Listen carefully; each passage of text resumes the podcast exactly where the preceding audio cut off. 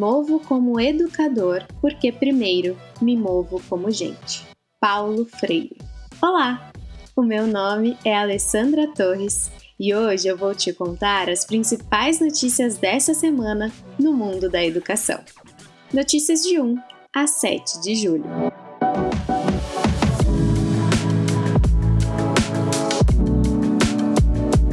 A escola deve respeitar todas as crenças religiosas, inclusive o candomblé, a umbanda e as pessoas que não têm religião.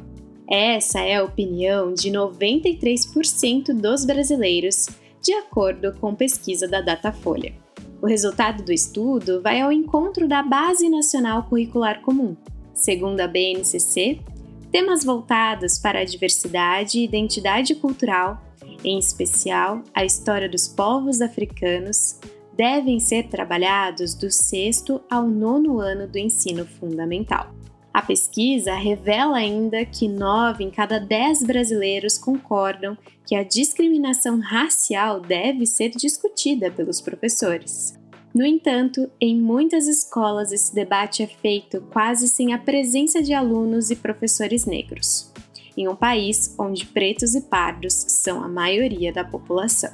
Fonte: Folha de São Paulo. Conforme apontam notas técnicas da Rede de Pesquisa Solidária, a educação foi uma das áreas mais afetadas pelo isolamento social entre 2020 e 2022.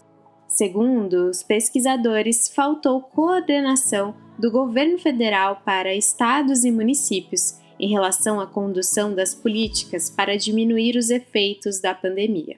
A qualidade dos protocolos de ensino remoto e retorno presencial variou muito entre estado e capitais. Isso é resultado da falta de coordenação do Ministério da Educação e do Ministério da Saúde em fornecer recursos e ferramentas para que essa qualidade pudesse ser oferecida da melhor forma além de estabelecer padrões mínimos e fiscalizar a garantia do crescimento de uma educação de qualidade em um contexto de pandemia. Abre aspas. Os estados tinham condições de fazer investimentos para manter no mesmo patamar os gastos em educação anteriores à pandemia. E não foi o que se observou. Teve muito corte na educação. Ela não foi uma prioridade. Expõe Luiz Cantarelli da USP fonte Escolas Exponenciais e Valor Econômico.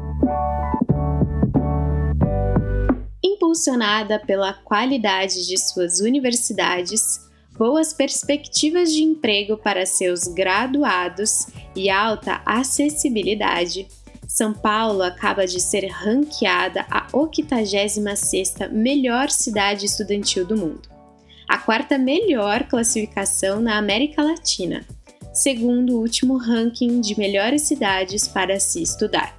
O ranking das universidades de São Paulo também melhorou este ano, subindo nove posições e atingindo o 32º lugar no respeitado Ranking Mundial das Universidades. A décima edição do ranking fornece aos alunos dados independentes sobre uma série de fatores relevantes para as suas decisões de estudo, como acessibilidade, qualidade de vida, padrão das universidades e opiniões de alunos que ali estudaram. O ranking classifica 140 cidades ao redor do mundo. Dessas, 58 melhoram, 6 permanecem estáveis e 46 caem de posição. E 30 são novas entradas. Fonte: Estado de São Paulo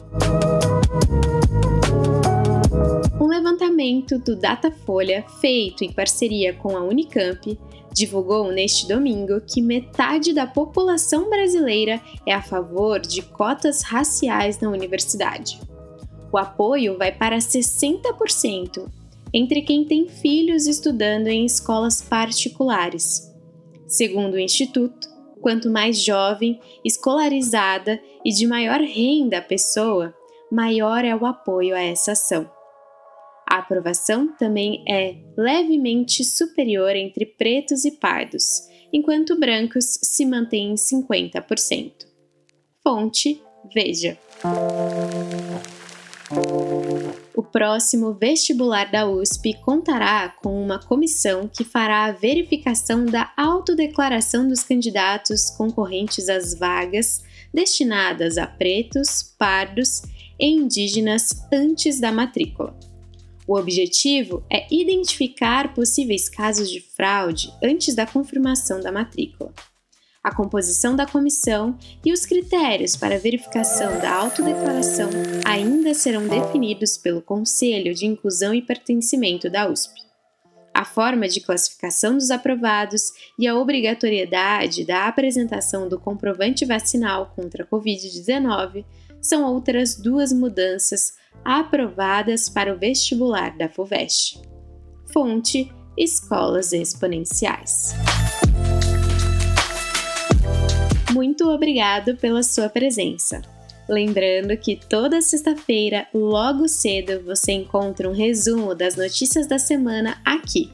Então aproveite esse intervalo para seguir e compartilhar o nosso podcast. Até a próxima!